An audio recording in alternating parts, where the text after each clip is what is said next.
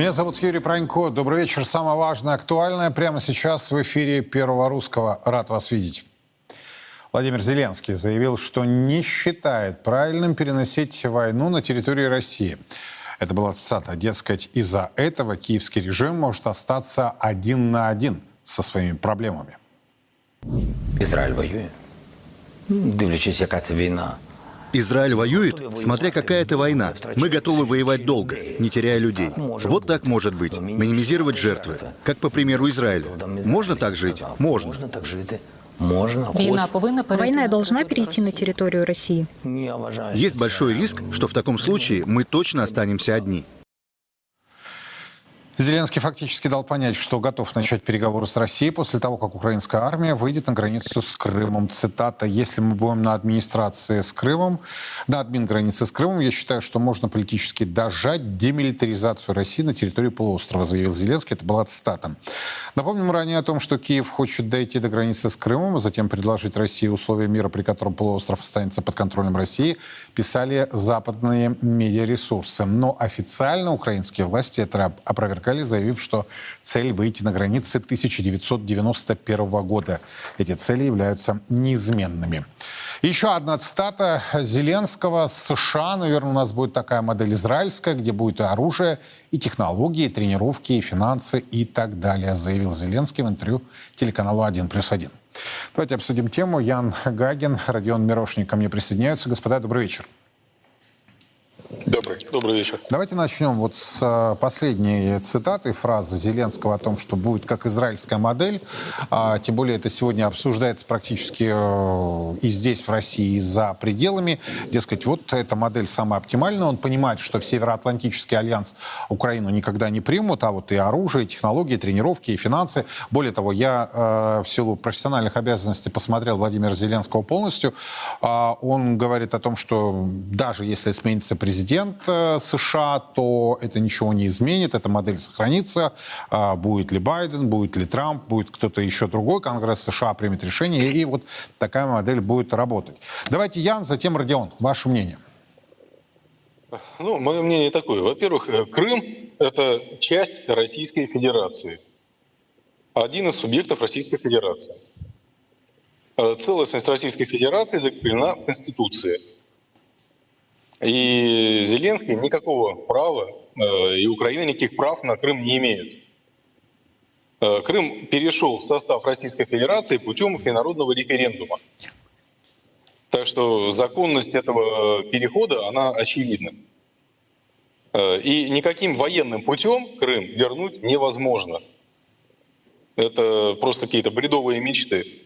Можно добавить, допустим, то, что Зеленский еще недавно анонсировал э, привлечение инвесторов в Крым э, из своих э, западных партнеров, из числа их па- партнеров, предлагал продать им бизнес в Крыму и, в общем-то, практически продавал бизнес. Так вот, продавая бизнес в Крыму и территории в Крыму, и предприятия, он был похож на какого-то мелкого мошенника, который продает, не знаю, там, как нечестный риэлтор, продающий квартиру, не принадлежащую ему, нескольким разным людям одновременно. То есть, ну, в общем, мелковато для президента страны, которую он считает великой. А что касается, вот, по сути, израильской модели, мой вопрос. Э, Израильская модель, она неприемлема для Российской Федерации, потому что, повторюсь, Крым – неотъемлемая часть Российской Федерации, субъект Российской Федерации. Нет, нет, нет. э, И никакой Господин демилитари- Зеленский говорит о Да. том, что израильская модель это не в части территории, а в части поставок им оружия, Ну да. технологий, тренировок, финансов и так далее. Вот в этой части это Ну да. возможно? Со Э, стороны США. Полагаю, что тоже.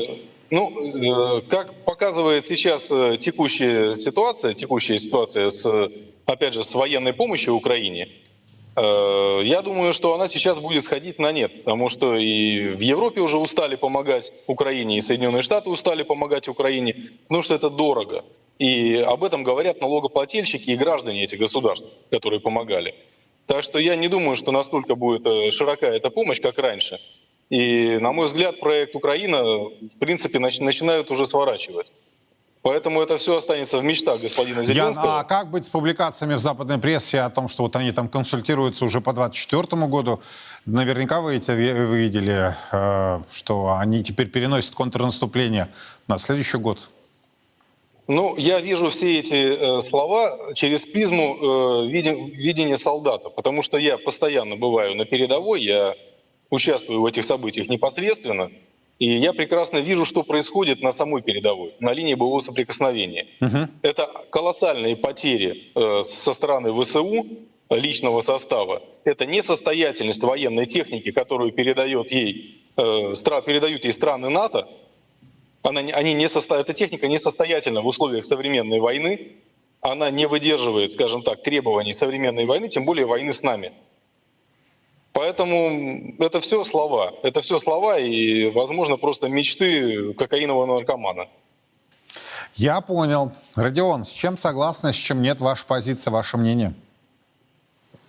Ну, в данном случае, когда речь идет о э, в этом так называемом израильском варианте, то это очередная морковка перед осликом, вот, которую вешают перед украинским э, зрителем, потому что все-таки интервью было направлено на внутреннюю аудиторию.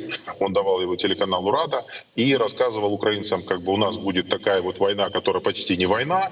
Значит, там мы гибнуть здесь не будем, будут гибнуть только русские. Значит, мы, нас продолжат содержать, нам будут давать вооружение.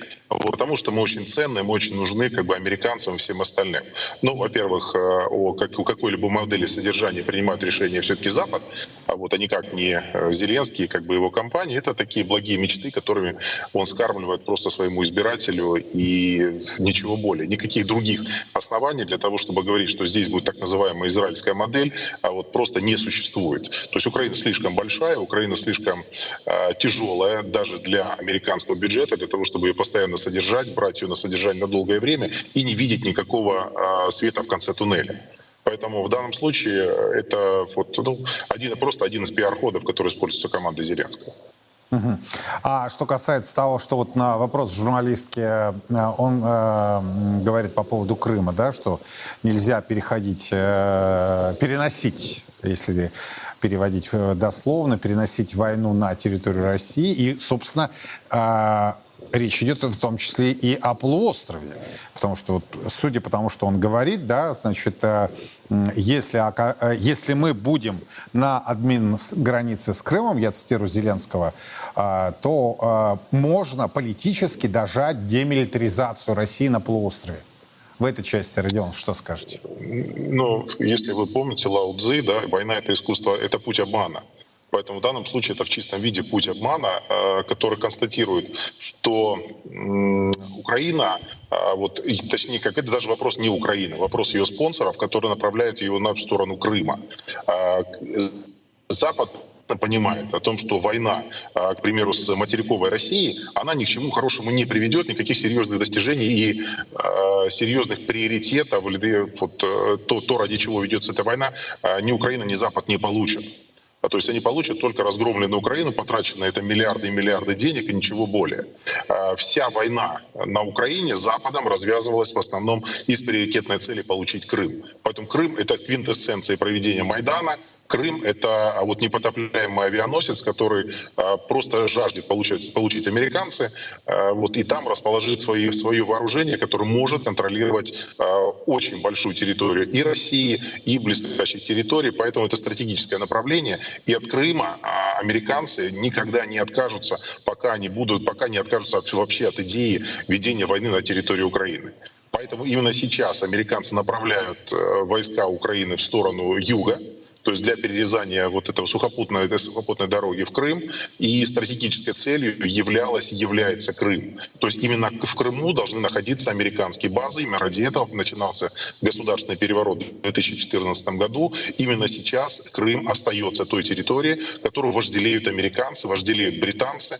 А Вот именно он им нужен. Поэтому все рассказы о том, что мы сейчас куда-то дойдем, и потом а, каким-то договорным путем мы сделаем демилитаризованной зоной или никому не принадлежащей зоной Крым, это все от лукавого. Ну, Это то есть он попытается, чушь. да? Он попытается зайти в Крым. Я правильно вас услышал? э, он не, при любой возможности захватить Крым, Украина это будет выполнять, даже независимо от ее желания. Mm-hmm. То есть ее туда все равно будут толкать американцы, туда будут толкать ну, британцы. Несмотря на потери, случае... о которых Ян говорит, да?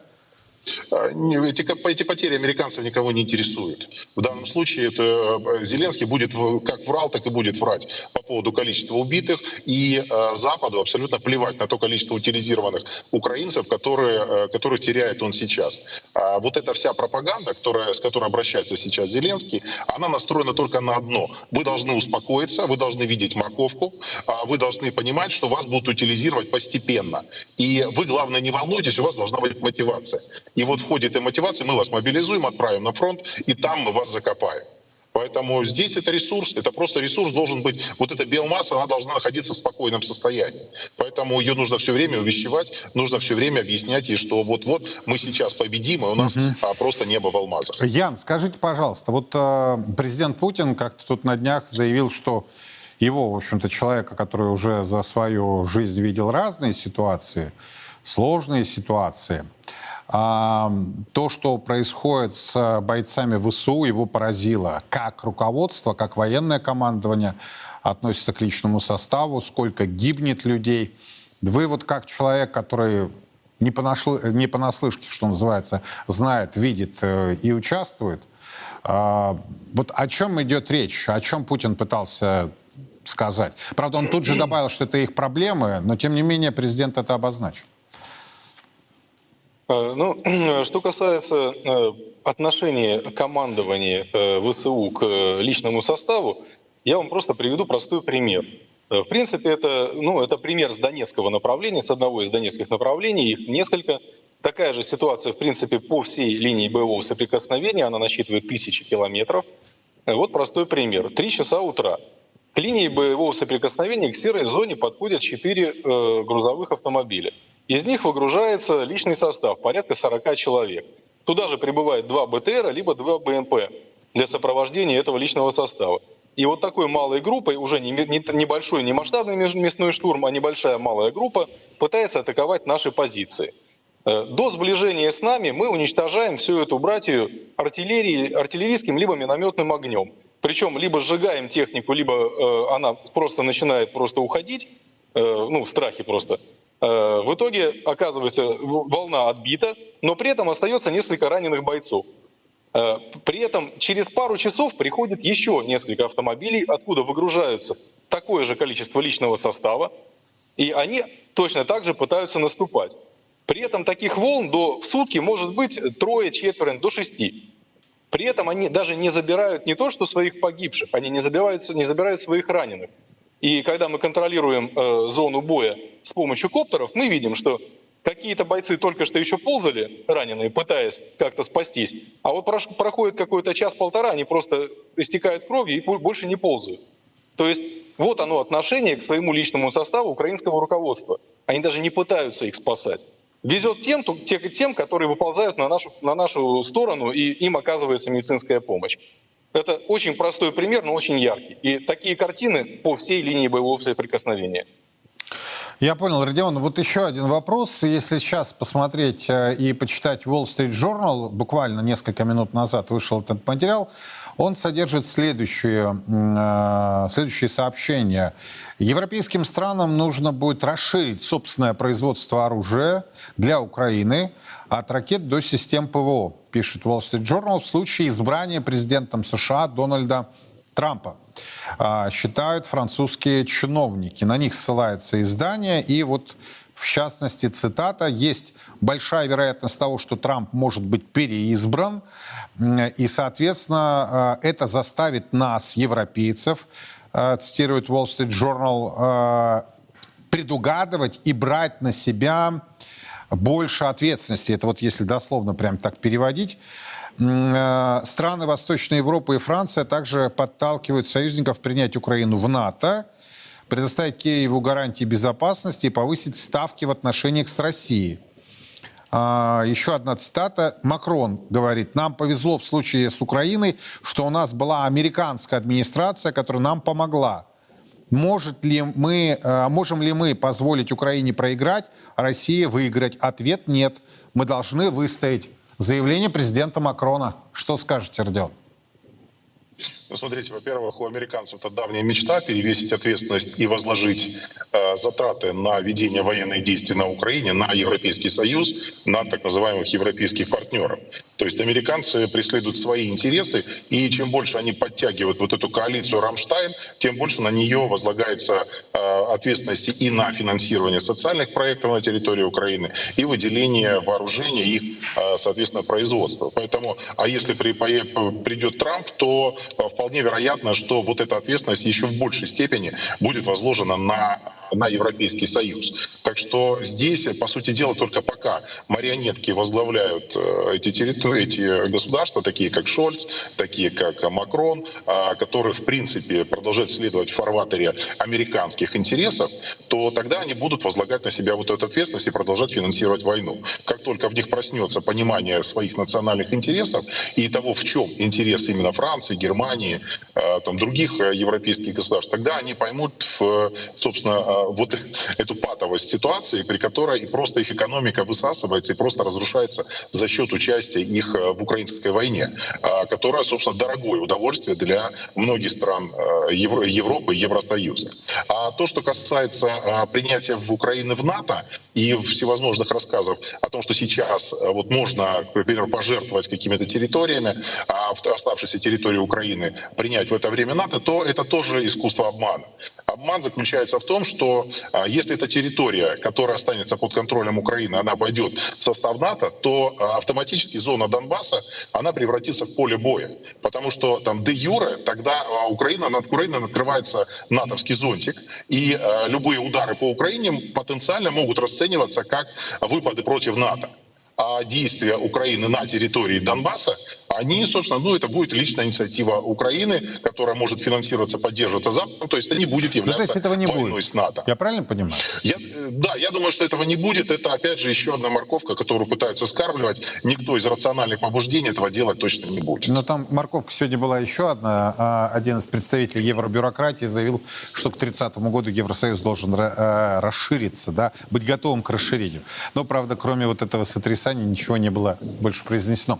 Спасибо большое большое. Ян Ганин, Родион Мирошник были у нас э, в прямом эфире. Говорили о заявлении Владимира Зеленского и о том, что произносят э, представители э, Европы и Америки. Ну, кстати, продолжу про Европу. Мир меняется, в разных частях мира появляются новые центры принятия решений. И вот я уже вспоминал президента Макрона. Он сегодня еще и заявил, что Запад все-таки должен не просто пытаться, но и сохранить свое доминирование.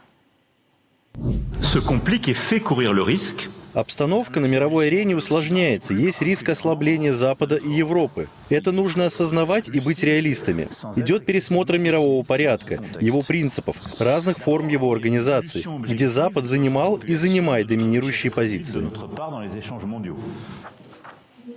Одна из самых сильных сторон западной доктрины – использование в международных расчетах так называемых резервных валют. Так, доля американского доллара в международных расчетах в рамках системы SWIFT выросла в июле до 46,5% с 39,4% месяцем ранее.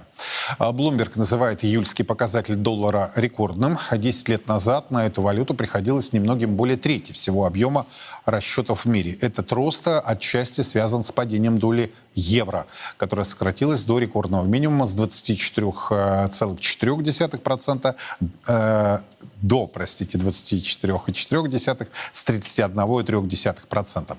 Однако в рамках БРИКС пытаются найти альтернативу нынешнему статус-кво в международных расчетах. Ну, про единую валюту никто сейчас не говорит.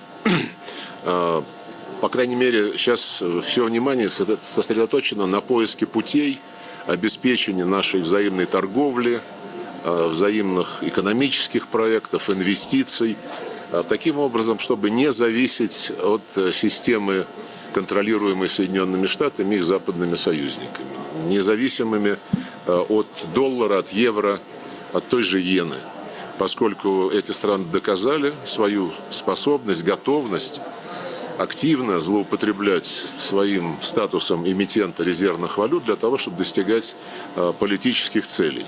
э, в нарушение всех э, правил свободного рынка, международной торговли и Всемирной торговой организации. Ну, собственно, и обсудим эту тему. А, Это главная тема сегодняшнего выпуска. Дмитрий Митяев ко мне присоединяется. Дмитрий, здравствуйте. Добрый день. Ну вот, может быть, я ошибаюсь, вы меня поправите, да? А чем больше разговоров про дедоларизацию, тем больше я вижу увеличение объемов расчетов в американской валюте. То, что а, через систему SWIFT, да, мы видим те цифры, которые опубликовали. Отход на второй план, а, окончательный второй план евро и выход, как пишет Bloomberg, на рекордные показатели американского доллара. О чем это говорит? Это говорит просто про пропаганду, которой занимается в данном случае Bloomberg. Это волатильные там помесячные данные, они ни о чем не говорят. Если брать э, длинные ряды, то, что называется, то э, мы видим прежде всего сокращение э, доли доллара в, и долларовых э, бумаг в э, золотовалютных резервах стран. Не только Россию, у которых арестовали э, больше половины. Оказалось надежным партнером.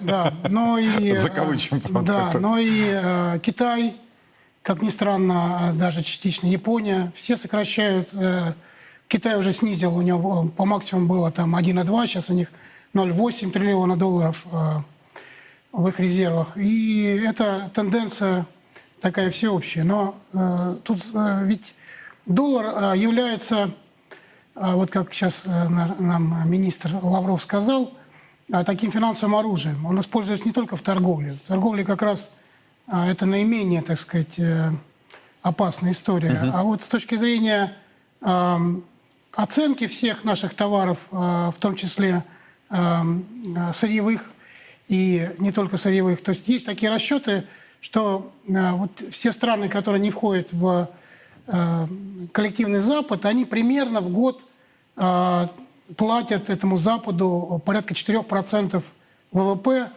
Ну, основ- в основном две, э, два вида ренты. Это вот финансовая рента, а, примерно 2-3%. Это вот э, транзакционный налог, так сказать, да, через доллар и евро. И остаток – это технологическая рента. Ну, есть э, расчеты и худшие. Скажем, для нас а, в прошлом году вы знаете, что даже был рекорд э, 13,5% ВВП э, вывоз частного капитала. Но, но в целом это вот так устроено.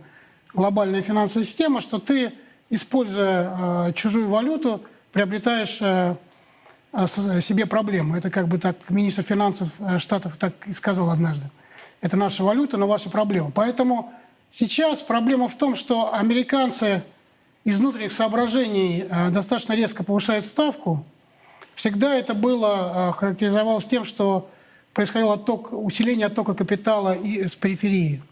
И мы видим, что Китай сейчас э, ну, выдерживает удар, но тем не менее, э, если брать поквартальные данные, то отток капитала э, из Китая усилился, несмотря на достаточно жесткий капитальный, э, контроль капитальных операций в Китае. Вот. Поэтому все эти страны, наши партнеры по БРИКС, они все э, э, против доллара прежде всего поставили э, барьер в виде э, э, не, не полной конвертируемости собственной валюты, но не конвертируемость по капитальным операциям. Кроме нас. Да, для нас это создает проблему, потому что мы перешли в торговле на мягкие валюты. У нас 40% сейчас рубль в оплате нашего экспорта, что я считаю большим прогрессом. А, И примерно столько же это вот э, э, даже больше доля мягких валют. И остальное это вот как раз доллар, евро Я остаточные. никогда не думал, что у вас второе высшее это дипломатическое образование.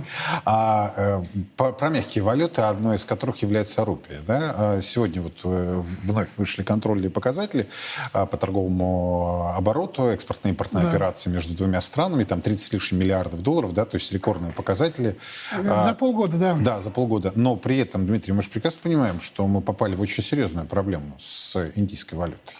Но я не вижу здесь... Люди э, простые, знаете, как да. задаются вопросом. Я вам его, кстати, адресую. Ну что, мы не можем чая купить, там, э, фармы купить, э, еще какие-то индийские товары. В конце концов, они специализируются и на ювелирных украшениях, да, серьезные там мелкие алмазы, это всегда была прерогатива Индии. Но они сейчас уже и с крупником работают. Я просто эту тему хорошо знаю.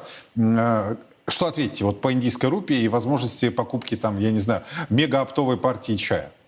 Ну, во-первых, не только с э, Индией у нас сложился такой э, профицит э, торгового баланса. Еще, например, с Турцией 20 миллиардов за полгода, плюс нашу сторону с рядом других партнеров. То есть в целом у нас с торговым балансом все не так плохо, как пытаются наши денежные власти иногда представить. Но в целом... Российские денежные Российские, власти, да, замечу. наши, да.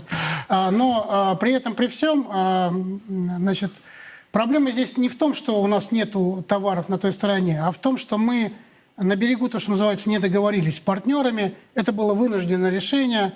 Оно прогрессивное по сравнению с долларом, потому что там, где мы продолжаем еще в долларах а, торговать, там у нас а, домоклов меч висит либо Подожди, тогда вот заморозки. на секунду буквально Да. отвлечемся и вернемся к Индии, Да. я вам обещаю. Да?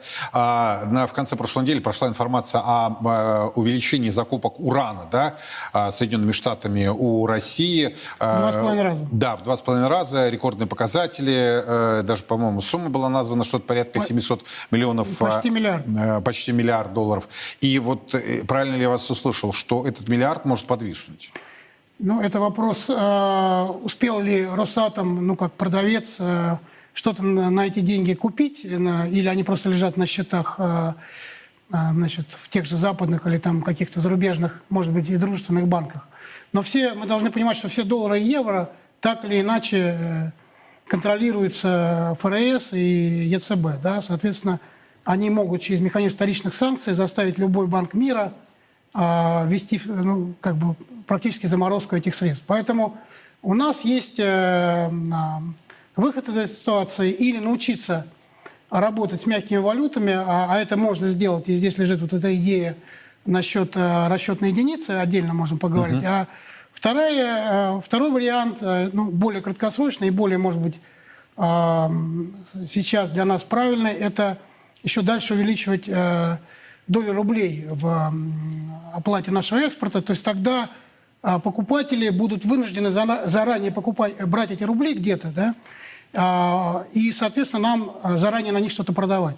Или брать их в кредит, то есть, э, чтобы купить у нас что-то за рубли, э, то, что им нужно, там, сырьевые товары, оружие, какие-то еще вещи, они вынуждены будут сначала прийти на биржу, что-то не продать. приведет это к э, дефициту валютной ликвидности, то, что мы сейчас и наблюдаем? Так сейчас мы имеем дефицит валютной ликвидности, э, вот такой как бы, с одной стороны, вынужденный, с другой стороны, э, он еще связан с тем, что на наших биржах, на, на, ну, прежде всего на московской бирже, да, не торгуются так активно другие пары, кроме, сейчас на первом месте там 43% это рубль-юань, да, соответственно, остальные валюты сильно выросли, их оборот в разы, в десятки раз, но там уровень был практически нулевой, поэтому это небольшой оборот. Тенге, драм, там, а, сом, те, которые наши... Да, звучит кратный рост, а объемы-то не такие. Да, но а, тем не менее а, Резервный банк Индии не приветствует а, интернационализацию Ну рупий. вот что тогда, как вот э, вы расшивать? Объясните нашим а, зрителям, которые не искушены в вопросах финансовой экономики. Чай покупать? Что, что А, делать? Ну, ну, во-первых, а, Индия много чего производит, не только чай. Там есть и машиностроение, как ни странно, а, и машиностроение, ну И хотя... даже автомобилестроение. Да, но тем не менее, конечно, так, в долгосрочном э, периоде вопрос э, в том, чтобы э, эти, этот ресурс, который там образовался, его использовать э, э, в том числе в самой Индии. На самом деле такой опыт у нас есть. У нас, скажем, Роснефть там купила крупный пакет, ну, почти половину крупнейшего НПЗ. Я так понимаю, сейчас этот НПЗ, в том числе перерабатывает нефть, поставляют ее в Европу, там большая прибыль из-за этого образуется. То есть есть какие-то вещи, которые... Но их надо делать, вот для чего нужно для, с нашими партнерами в рамках того же БРИКС двигаться по вот этой финансовой, а, э, финансовому треку, то, что называется, для того, чтобы понимать, что мы не ограничиваемся только текущим а, торговым а, сотрудничеством, тогда нам а, выгоднее переводить все в рубли на самом деле. Для нас это а, понятно и правильно. И там, где нам нужна валюта под э, критический импорт, скажем, или под э, покупку какого-то оборудования, там, если рубль будет э, устойчивый и крепкий, мы эту валюту так или иначе достанем и купим то, что нам надо, хотя тоже есть там много вопросов посредников, и, знаете, эти все параллельные импорты идут через третьи, четвертые страны. Тем не менее, все это работает. Но мы с вами, возвращаясь к постановке вопроса... Расчетная единица? Ну, давайте пока с дедоларизацией угу. поймем. А на самом деле, э, как любое банкротство, оно происходит сначала э, незаметно, а потом А вы считаете, сразу. что банкротство? Нет, Дело ну, идет к этому. Ну, э, вообще, это же не, не наши с вами оценки, оце- оценки многих э, американских э, экономистов, и не только, э, скажем, есть такой известный Джеффри Сакс, который в свое время нас очень активно консультировал. Он сейчас в такой жесткой оппозиции и считает, ну, за, вслед за, многими другими, что неправильная э, денежно-кредитная политика. У них сейчас э, э, дефицит бюджета опять э, достигает 6% ВВП, то есть это на грани, на самом деле, устойчивости. То есть э, для того, чтобы обслуживать долги, которые они э, вот сейчас по экспоненте набирают, они вынуждены, э, ну, при тех повышенных ставках, которые они продолжают повышать, платить порядка там триллион уже с лишним в год долларов за Обслуживание, очень обслуживание. дорогое уже, да. И самое главное, что нету притока в систему денег извне. То есть вот, как я вам сказал, что большинство стран БРИКС, не только там Китай, но и арабские страны, они не наращивают, сокращают э, и пытаются в взаимной торговле тоже от доллара уходить. А с тем же Китаем и э, с Индией были такие сделки. Вот. Но э, смысл в том, что э, это же момент вот этого обрушения или там управляемого сноса определяет в данном случае, э, так сказать, ну как бы не мировое сообщество, да, а тот, кому это удобно. И это может быть в разных формах происходить. То есть это как бы не э, может происходить не так, что просто скажут, что там все доллары недействительны. Но вот по факту сейчас использование долларов, оно обусловлено очень многими, э, скажем так, проверочными процедурами. И платежи могут зависать, несмотря на то, что они через SWIFT продолжают идти, а стоимость там а, полтора-два процента. Но, тем не менее, а, не только с Россией, но с э, целым рядом других стран, говорят и с теми же арабскими странами, так часто бывает, они когда хотят а, приличный пакет трежерис продать, им говорят, ну, подождите, мы посмотрим, а, можете ли вы сейчас это сделать. Э, То есть я, я это говорю к чему? Что это... Трежерис, я сразу поясню, долговые бумаги Соединенных Штатов. Это я говорю к чему? Что это, в принципе, э, огромная зависимость от э, эмитента вот этой вот как бы резервной валюты, который выкачивает, мало того, что выкачивает ренту э, очень приличную и не дает другим странам развиваться, привязывает их национальные валюты к, а, к себе и заставляет по очень жестким алгоритмам а, значит, э, вот эту уже собственную денежно-кредитную политику проводить. Вот. Но, но, но кроме того прочего, что он не факт, что он уже в среднесрочном плане сможет справиться с э, теми вызовами, которые у него в системе Но при этом мы с вами знаем, что любой кризис э, глобальной экономики приводил к тому, что люди бежали в американские доллары и в US Treasuries, да? То есть вы говорите о том, что это закончилось? Ну, во-первых, во-первых, во-первых, не вполне так. Если брать там какой-нибудь какие-нибудь 70-е годы, то был очень длинный период э, стагфляции в Штатах, то есть даже двузначной инфляции, Высокая инфляция падение высокая производства, безработица, да, безработица. И они не могли с этим очень долго справиться, пока не задрали ставки, там, Волкер, э, до 16, по-моему, по максимуму процентов годовых. То есть они вели себя примерно как сейчас наш центральный банк. А, И только с большими усилиями и а, за счет других еще многих а, механизмов они смогли это дело обуздать. В том числе политических, в том числе заставив арабов продавать нефть исключительно за доллары, а, на всю выручку покупать, опять же, их же обязательства. Они замкнули эту систему и ее выровняли. Но сейчас возникает вопрос, что если из этой системы выходит все больше и больше стран, а, притока новых средств нет, то есть там происходит постоянное самофинансирование. Но наш опыт по 25-летней давности показывает, что когда систему э, типа ГКО э, подпитывает только, так сказать, собственный печатный станок, это, ну, у нас это быстро кончилось, у них это гораздо дольше. Но, тем не менее, а, качественно процессы похожи. Поэтому совершенно не факт, что при очередном таком глобальном финансовом кризисе, который все вот уже определенное количество месяцев предвещают, кончится все укреплением доллара и бегством в доллары, потому что, ну, кто хотел, тот убежал, а а остальные, так сказать, крепко подумают. Поэтому, возвращаясь теперь вот к БРИКС и к тому, что э, как торговать. Национальные валюты хороши, только вопрос то, только в том, что они слишком э, зависимы от того же доллара. То есть они, каждый из них, как таковая, э, так или иначе привязана к доллару. Поэтому это как бы квази-решение. То есть если просто перейти в национальные валюты, все ценообразование оставить на западных биржах, все страхование, хеджирование, всю систему деривативов, которая на самом деле управляет всеми этими пропорциями. Деривативы, производные инструменты. Производные инструменты. Я просто иногда буду пояснять, да. да. А, ну, это как бы а, то, что, чем Запад последние 30 лет смог а, очень жестко привязать все страны а, к этой системе. И де-факто контролировать. Контролировать и продолжает это делать, да. Поэтому вот возвращаясь... Но тот, кто создал, э, собственно, аббревиатуру БРИКС, высмеял саму возможность создания альтернативной валюты, э, сказал, что да пока Китай с Индией не могут договориться, а они не могут договориться по многим вопросам, да, Западу надо этим пользоваться, и это означает, что никакого компромисса там не будет. Э, через день, по-моему, выступает уже господин Силуанов и говорит, да нет, ни, о какой валюте не идет речь, речь идет о расчетной единице, потом мы слышим примерно то же самое от господина Лаврова. Доступным языком в чем разница?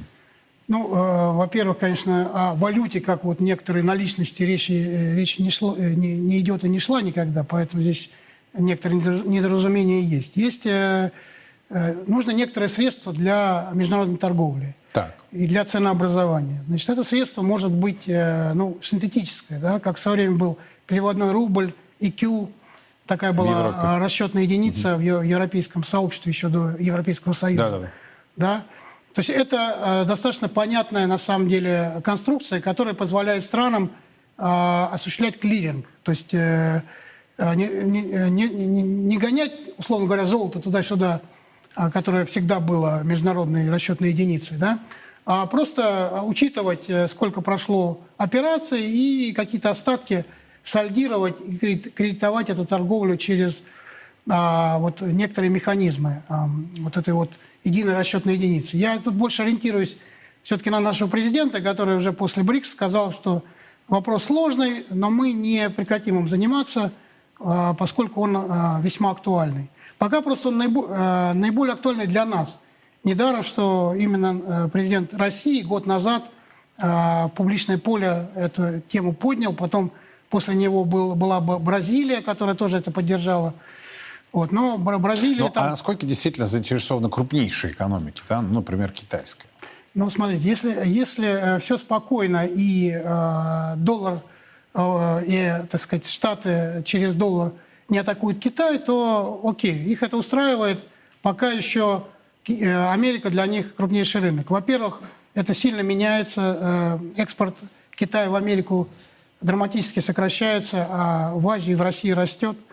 Во-вторых, а, а, еще раз видим, что а, американцы пытаются Китай в очередной раз расшатать. То есть они сейчас постоянно говорят, ну это с точки зрения информационного поля, да, что там огромные пузыри в недвижимости, что отчасти, наверное, так, но это все... Гигантские безработица среди молодежи, собственно. Много пропаг... чего говорят. Я но... никогда не думал, что я скажу про Bloomberg, про Wall Street Journal, да, пропагандистские медиа. Но это именно так. Ну, им в прошлый раз удалось. Это был 15-16 год. Больше триллиона долларов из Китая э, убежало. Несмотря, еще раз говорю, на все э, достаточно жесткие. То есть их резервы сократились с 4 с лишним до 3 триллионов. Э, э, это произошло. Поэтому, э, тем не менее, у них есть э, свои рычаги влияния, хотя на Китай в меньшей степени. Угу. С Индией э, это вообще пока отдельная, так сказать, история, потому что ну, экспорт Индии э, на самом деле меньше, чем экспорт из России сейчас. Это большая страна, ВВП у них больше, но она такая э, самодостаточная, себя обеспечивает, но не стала Со еще... структурой еще да, экономики. Еще, да. еще не стала пока таким новым азиатским тигром. Это тоже, кстати, одна из ставок э, Запада. Они хотят производство перенести из Китая и уже переносят некоторые Но заводы. Вот я, я знал, что вы мне скажете про, про э, перенос производства. Открываю сегодня э, Wall Street Journal и читаю о том, что м, перенос производства из Китая в Индию и Вьетнам, называется две страны, э, приводит к росту издержек, потому что не развита инфраструктура, не развита логистика, И речь идет о крупнейшей компании, не буду уж ее называть в эфире, но все поймут, которые производители смартфонов. А, о ней очень много говорится, да, что она выносит свои производства. Но вот они откровенно признались, про, про, э, перенос производства в Индию и Вьетнам э, влечет с собой увеличение издержек. Ну, конечно, это, это, это не вопрос э, одного или нескольких лет. На самом деле, как Китай шел вот к тому положению, которое он сейчас занимает, мировой фабрики э, там, Десятилетия. 30-40 лет, да, так и Индия к этому идти, будет идти э, достаточно долго. Но вопрос же здесь не в этом. Значит, с точки зрения финансов, еще раз, Индия а, совершенно справедливо, как в свое время Советский Союз, как в свое время Китай и все остальные, не открывают свою финансовую систему. Там а, основные банки принадлежат государству, они были национализированы еще при Индире Ганди достаточно давно. А, соответственно, а, то есть командные высоты, как и в Китае, за государством. И они все это делают очень, э, так сказать, постепенно и Аккуратно. аккуратно, и поэтому они заинтересованы в том, чтобы им позволили, э, ну, как бы дали вот это время для национального развития, и тогда, может быть, когда-нибудь потом они захотят тоже играть более активную роль на финансовом рынке. Но, опять же, в России здесь нет этого времени. Мы с вами или что-то придумаем с тем, чтобы вот уже в этом году, в следующем году а, внешняя торговля была а, понятна, устойчива, прозрачна, и а, курс рубля не скакал в два раза туда-сюда. Тут же проблема в том... Вот, э, Но я не вижу, чтобы какие-то подвижки шли. Может, я ошибаюсь, вы и скажете, что они есть, да, потому что э, ведь это целая инфраструктура, это же не просто так. Это не создается за один день, да. Подобные операции, даже укрепление, усиление э, операций с российским рублем должно обеспечиваться инфраструктурно. Да. А на Западе не мне вам рассказывать, какие мощные институты были созданы от биржи, которые там, начиная от Гонконга и заканчивая э, Нью-Йорком, а в промежутке еще Лондон, да, э, крупнейшими э, банками, каковыми являются ФРС, э, Банк Англии и так далее, и так далее, да, я даже не сравниваю, я хочу понять, а мы что-то делаем? Вот так, не на словах декларативно, а всерьез. Ну, здесь, знаете как, здесь можно э, находиться в э, позе кролика, э, на который смотрит удав. Да? вот, я не это- хочу, чтобы мы были кроликом, на который смотрят вот эти монстры, да? Нет, э, понимаете, на самом деле, э, если э, относиться инженерно к этому вопросу, Так. как, как спроектировать э, ну, альтернативную глобальную финансовую систему, конечно, это можно и нужно делать. И здесь другого варианта нет. Мы понимаем, как устроена нынешняя. А, Там, прежде всего, вопрос идет о власти, на самом деле. Для того, чтобы... э, Власть никто, конечно, так просто не отдает. Поэтому, э, вот э, еще раз, натурный эксперимент, э, известный в прошлом году, когда 20 миллиардов а, а, значит, экспорта российского газа в Европу прекратилось, по их собственным расчетам добавленная стоимость триллиона, а, то есть с очагом 1 к 100 вылетела. И они были вынуждены прямо из бюджетов и за счет печатного станка это все компенсировать так или иначе и домохозяйствам, предприятиям. И то им это не удалось, из-за из этого предприятия убегают в Америку, в тот же Китай. Поэтому э, мы должны Это понимать... проблем еще Мы должны произвести, э, вот если эта система, которая сейчас, она уже э, за счет этого э, пузырения э, не э, справляется с теми базовыми функциями, для которых она на самом деле создана, то есть вместо э, хеджирования рисков, так называемого страхования, да, она наоборот э, их э, мультиплицирует.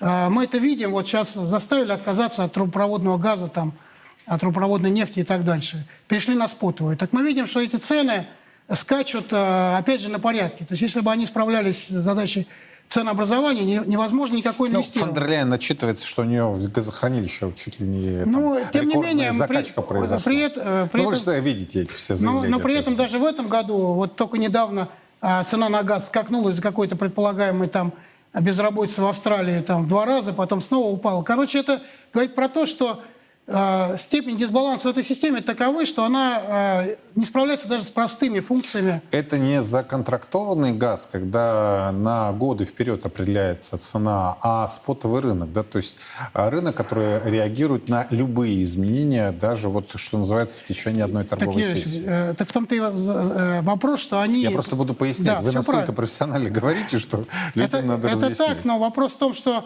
э, это же как раз и суть вот этой неолиберальной а, революции в финансах. То есть все должно быть... Хорошо, я согласен. Нас Спотом. поставили вот, э, Да. э, или пытаются нас поставить в очень неудобное положение, мы сопротивляемся, в общем-то даже неплохо сопротивляемся. А, Правда, вот этот отток капитала, у меня до сих пор это вызывает э, шоковое состояние, продолжающийся, кстати, отток капитала, мы с вами это прекрасно понимаем. Да, цифра, наверное, будет не 22 года, но цифра будет тоже рекордная по текущему 23-му. И, так вы ответьте на мой вопрос, мы что-то создали или создаем в качестве Ну, альтернативы? Еще раз, вот два шага робких, но, но правильных э, было сделано. Ну, кроме того, что изначально были правильные год назад три указа президента, а вот э, отсечение от этой финансовой заразы, которая... Да, извиняюсь. потом полная либерализация. Ну, потом э, наши фи- финансовые власти решили, что э, ситуация другая, рубль слишком крепкий, и не нашли других способов, кроме как... э, И это продолжается. Э, продолжает с одной стороны, с другой стороны принимаются решения. Вот э, недавно принято решение о том, что кроме газа за рубль продается продовольствие. Кроме того, уже сам, сами производители приходят к другой модели внешней торговли и просят и требуют. Вот сейчас сегодня вышла новость, что хотят э, единого экспортера по А, удобрениям. удобрениям. До этого было, а, значит, мы знаем, что за счет серого экспорта утекают нефтепродукты, и, соответственно, у нас зашкаливают цены на а, внутреннем страны, рынке, да. и поэтому говорят про то, что давайте введем лицензирование и квотирование а, экспорта. Я вам гарантирую, ничего не будет.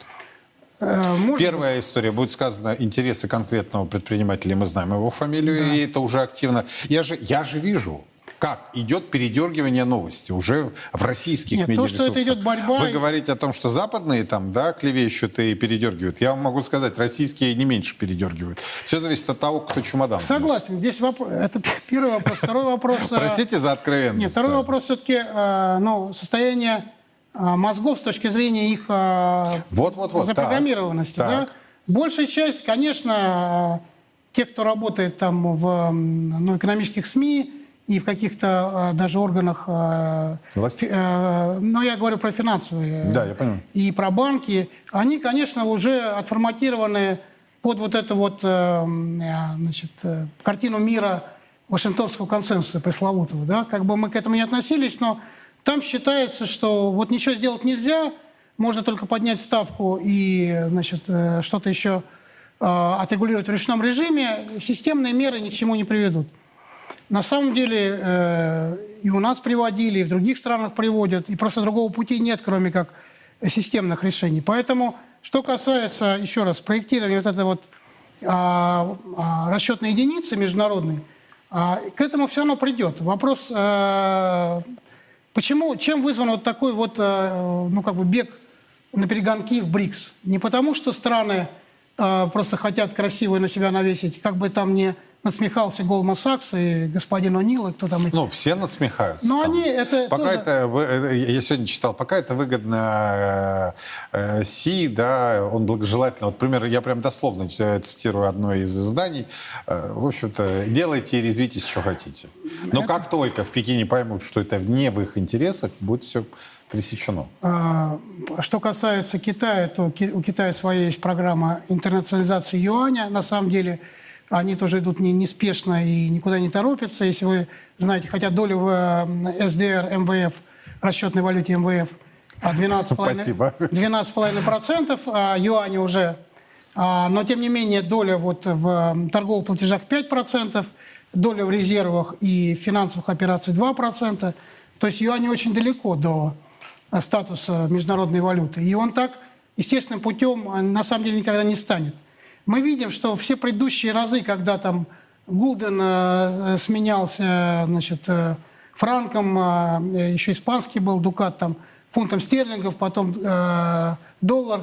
Каждый раз это все проходило не э, таким вот э, благостным... Неспокойно. Это было всегда э, результатом каких-то очень серьезных... э, Хорошо. Вот так заштормить, на ваш взгляд, когда может? Да в любой момент. А э, вообще, если брать э, даже вашу программу, мы находимся в, ну, в некоторой стадии э, такой достаточно горячей, в том числе и финансовой войны. Мы просто не осознаем, как там происходит э, битва. Но, например, ослабление рубля – это, на мой взгляд, внешняя атака, Дмитрий, которой мы знаете, поддались. я, я готов не осознавать. Я Да. хочу, чтобы это осознавали на Неглинной, Да. как минимум, и э, в российском правительстве. Вот в этих двух, э, на Краснопресненской набережной. В Ну, двух зданиях. Наверное, э, там тоже есть разные люди, и кто-то э, уже, тот, кто, скажем так, тот, кто вынужден заниматься конкретными программами, которым нужно там собирать деньги, чтобы хватило там на строительство сейчас вот высоко- высокоскоростной магистрали, например, которая строит, стоит там почти 2 триллиона рублей, еще там целый ряд а, проектов больших, да, а, Конечно, они уже кровно заинтересованы, чтобы была стабильность, чтобы э, за этот рубль, который заложен там в 3-5-10-летний горизонт, можно было определенное количество оборудования, там, э, металла и всего прочего купить, чтобы наши цены на металл не привязывались к Лондону с какого-то, так сказать, перепуга, и мы э, постоянно смотрели, как там А образуется. для этого пусть хотя бы для начала Министерство финансов Российской Федерации отвяжется от небезызвестных расчетов небезызвестного британского агентства. Якобы они с 1 э, января это делают, но только Ага. потому, что сам Аргус перестает котировать э, Юрлс. Поэтому да, так происходит. Но э, вопрос, вот, вот это вот ценообразование, он действительно является, причем ценообразование на базовые значит, товары, которые нам требуются для инвестиций, для вообще формирования бюджета, э, для социальных выплат и так дальше. Поэтому мы все равно вынуждены отвязаться. Иначе мы, э, что бы мы ни говорили, мы будем пытаться заниматься секвестром, как сейчас э, об этом разговор идет, но ни к чему хорошему это не приводит. Мы понимаем, что второе полугодие уже Согласен. гораздо сложнее будет, чем первое, но мы надеемся, что, тем не менее, здравый смысл возобладает, и вот эти вот попытки, и даже, на мой взгляд, какие-то проектные работы по э, финансовой сфере на внешнем контуре будут дальше продолжаться. Дмитрий, спасибо большое. Э, Ну, вы знаете, просто из слов господина Ментяева следует, у нас нет никакого другого варианта.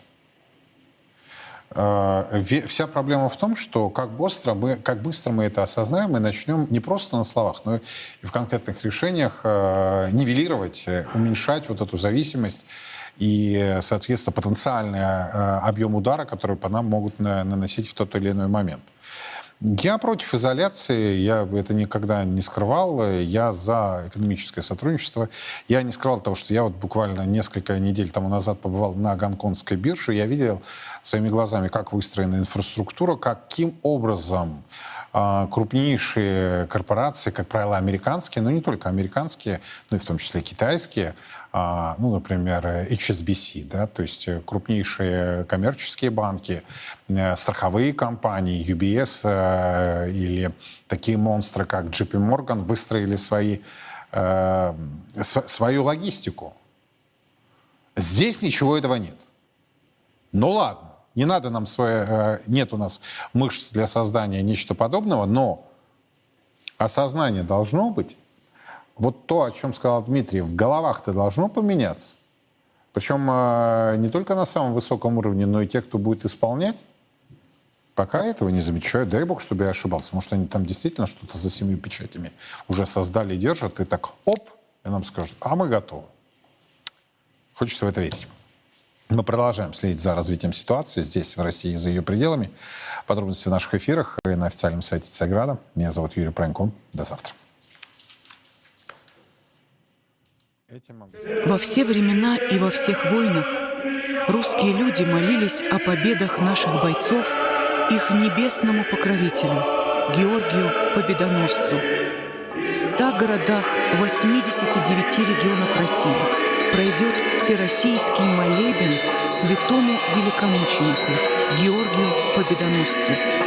Каждый сможет поклониться его мощам и попросить святого о помощи. Нет сомнений, молитвами Георгия Победоносца Господь защитит наших воинов и дарует нам новую, великую победу. Андрей Пинчук, первый министр госбезопасности Донецкой Народной Республики, герой ДНР, полковник запаса, доктор политических наук. Честно о спецоперации. Говорим, о чем другие молчат. Сила в правде. И только так победим.